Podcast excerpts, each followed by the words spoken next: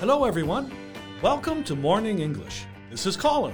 Hello, everybody. This is Summer. 欢迎大家收听早安英文。在节目开始之前呢，先说一个小福利啊。每周三我们都会给大家免费送纸质版的英文原版书、英文原版杂志，还有早安周边。大家微信搜索“早安英文”，私信回复“抽奖”两个字，就可以参加我们的抽奖福利啦。很多奖品呢，花钱都买不到。Yeah, we have carefully picked out these materials. They are very, very good for learning English. If you can persist in reading one book, you will surely be able to speak English at a higher level. So go to the WeChat official account for the lottery right now. Good luck to all of you. Colin，你有没有想过当网红？To be an internet celebrity？ no, I'm not interested in being any kind of celebrity. That will rob me of my privacy.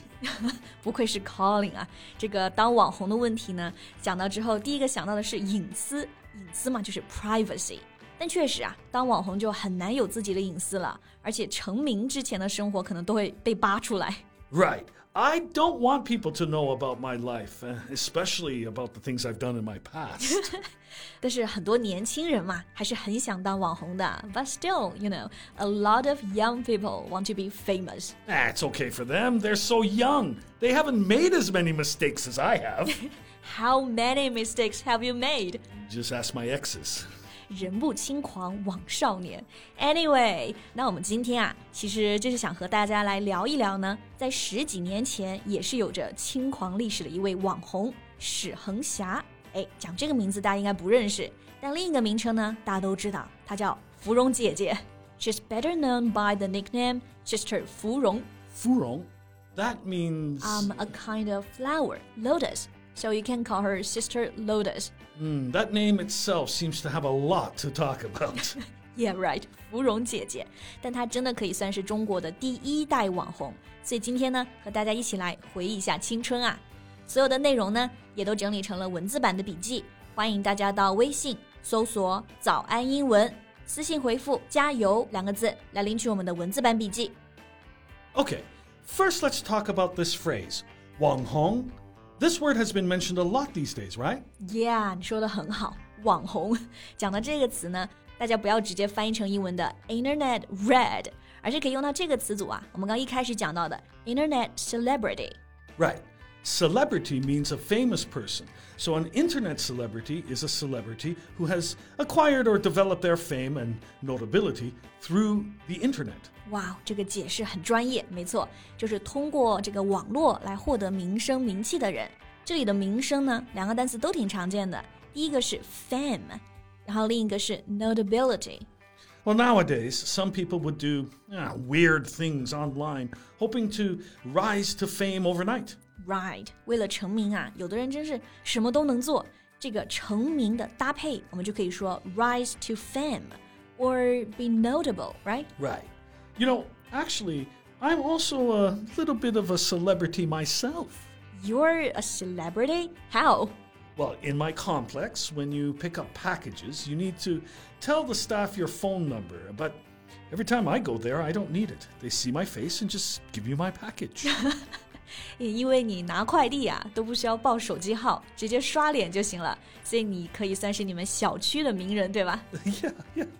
You know, there are TV celebrities, local celebrities, and I am a complex celebrity. Wow, that's good. I feel so honored to have this podcast with you. 很 Don't 荣 worry. 幸啊。 Don't worry, I'll, I'll, I'll, uh, I'll give you my autograph afterwards. Oh, that I'll pass. OK，我们刚刚讲的这个 celebrity 这个单词，对吧？然后呢，网红啊，其实还有一个表达，大家也经常用，influencer。 Yeah, it's also known as a social media influencer, someone who has the influence over others' buying decisions. Right. Influence 是影响嘛，所以 influencer 就是有影响力的人。那像网红嘛，就是在社交媒体上呢，可以影响其他人一些购买决策的人。 And there's another word we can also use sensation. Right, sensation 可以表示感官感觉，也可以表示轰动、引起轰动这个意思。 It means very great surprise, excitement, or interest among a lot of people. So when we say someone is an internet sensation, we mean they cause a lot of surprise and became well known online. 没错，举个例子， 就比如说芙蓉姐姐，她是在十多年前成为了网红，就可以说 She became an internet celebrity a decade ago. Or she was an influencer at that time. Or she was an internet sensation back then. Okay, so how did she shoot to fame? What did she do to attract all that attention? OK，芙蓉姐姐一开始火起来呢，是因为她在北大未名的 BBS 上发表自己这种 S 型的写真照。然后一夜之间啊，这些帖子就上了首页。In those photos, you know, she was in different red dresses and posted in her S figure. 这里的 figure 就是身形啊、体型的意思。 Okay, so she has a good figure and a beautiful face. That's how she became popular, like uh, most celebrities nowadays, right? No, here was a different story. 嗯，芙蓉姐姐的照片火起来呢，其实并不是因为她真的很美啊，其实是因为大部分人会觉得她其实长得比较普通一点，身材也比较一般，但是她特别自信，所以其实更多人是在骂她，或者把她当成茶余饭后的笑料。 You know, some people even say, "Is she funny?" simply because she doesn't know she is. I see. So basically, she achieved fame not through merit, but via narcissistic self promotion and the increasing popularity of blogs and forums at the time. Yeah, I think so. 你总结很到位。Not through merit. Merit 意思是优点、长处，所以说的是芙蓉姐姐当时火起来呢，不是因为太优秀啊，其实是因为 narcissistic self promotion，而是因为自恋。Yeah, you know, this word might be a, a little difficult to pronounce. Narcissistic. Yeah. It means loving yourself especially your appearance, too much. 对，就是自恋啊，narcissistic，太爱自己了，love yourself too much。比如呢，有的演员就很自恋，some actors are narcissistic。然后它的名词也经常一起出现，narcissism。 Yeah, like Sister Lotus was famous for her narcissism. Okay, after she became a celebrity, um, what else did she do?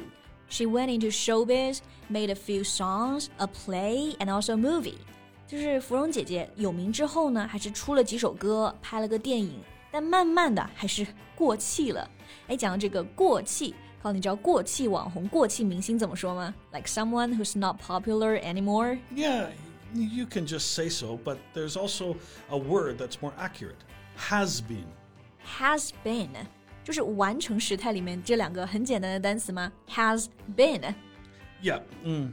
A has been means a person who is no longer as famous, successful, or important as they once were. 哦，这个词意思很贴切，就是说呢，不像原来那么有名、成功或者重要了，所以是完成时了，就是过气了。 You know, when using this word, you should note that this is a two word noun with a hyphen in between. So its pronunciation is not uh, has been, but has been.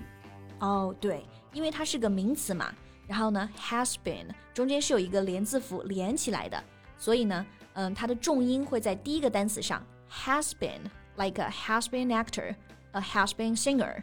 Although she might become a has been, we're still talking about her. That means she's still got some influence, right? Yeah, you're right. 虽然呢，芙蓉姐姐很久都没有出现在大家视野中了，但你看提到名字，其实还是会想起她。而且她现在事业做得挺好的，开公司啊，自己当 CEO 了。所以很多人回忆起来会说，芙蓉姐姐是他们最不讨厌的一个网红。She was the least annoying internet celebrity. So, what do you think of her? Do you think she's unconventional or just eccentric? 嗯，这两个形容词有点意思啊。往好了说呢，它是不传统的、不因循守旧的 （unconventional）。但是往坏了说，可能就是比较古怪、怪异的 （eccentric）。But I think she's brave and unconventional. Well, she had to be brave and strong enough to be an internet celebrity. Okay, I think that's all the time we have for today. OK，那不知道大家是怎么来看芙蓉姐姐的呢？也欢迎留言告诉我们呀。然后最后再提醒一下大家，今天所有的内容都整理成了文字版的笔记，欢迎大家到微信搜索“早安英文”，私信回复“加油”两个字来领取我们的文字版笔记。Hey, thanks for listening, everyone. This is Colin. This is Summer. See you next time. Bye. This podcast is from Morning English. 学口语就来早安英文。